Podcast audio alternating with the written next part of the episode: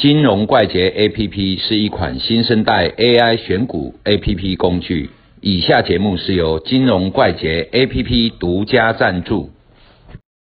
阿罗米，哎，迄机房哈，六冷气是不是都特别冷？很冷很冷嘛？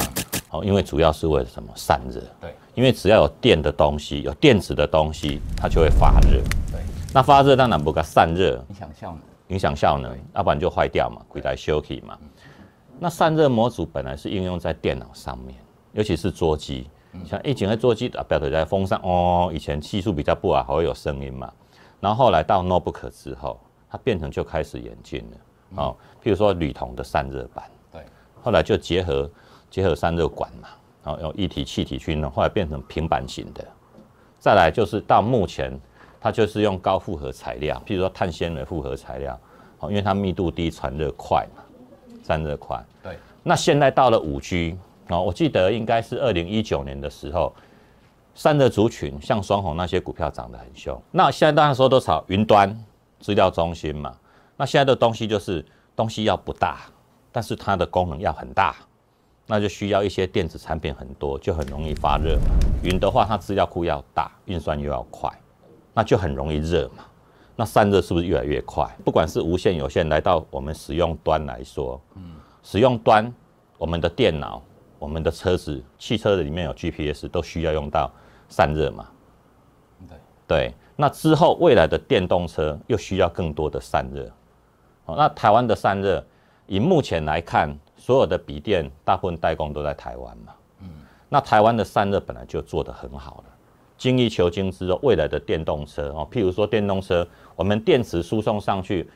哦，我最近看那个 Apple Car 有没有？那个 Tele 啊，这这边也是触控荧幕，前面挡风玻璃也是触控荧幕。很科技，对，这个是不是都要需要散热？对因为电池出来嘛，啊，所有的元件里面你不让你说的效能会减低嘛，对，所以散热这个族群，只要有电子的东西，有电子产品，它都一定需要嘛。啊，那你觉得未来这个产业的发展会往正面还是反面的方向走？当然正面啊，嗯。因为比特币 最难就是散热，嗯。所以大陆啊哈，嗯。像大陆有一些地方，云南啊、贵州，他们水库，它比挖比特币的矿场就建在那边，嗯，一方面可以散热，另外一方面又有很需要的电源。，嗯。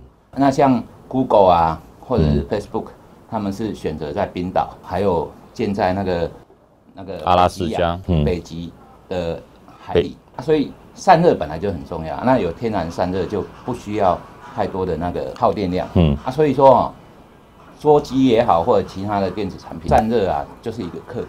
我的电脑配备是 i 九，再上去就一定要用水冷，我散热也是花很多钱。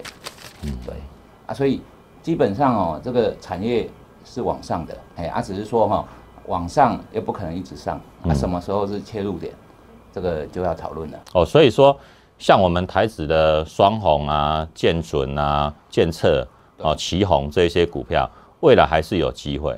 但是所有的股票，我们还是要跟着大盘走嘛。今天大盘跌了三十趴，哦，没有啦，不，不是真的会跌 三十趴。举例哈，它一定会跟着回档嘛。哦，如果它比较强，可能回个二十趴，哦，这算强了嘛。我们还是要跟着整个国际情势跟大盘来走。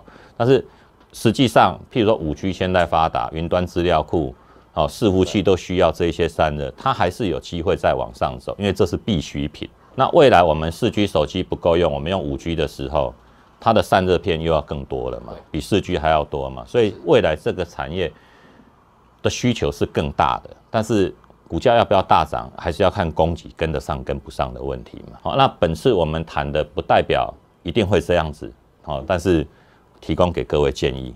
嘿基本上哦是一个大方向、大趋势，怎么样切入那是另外一回事。对，那就看技术面或是基本面下去切入的。对嗯，每个人切入点不一样。好，那记得帮我们按赞跟分享。好，今天谢谢阿露米，拜拜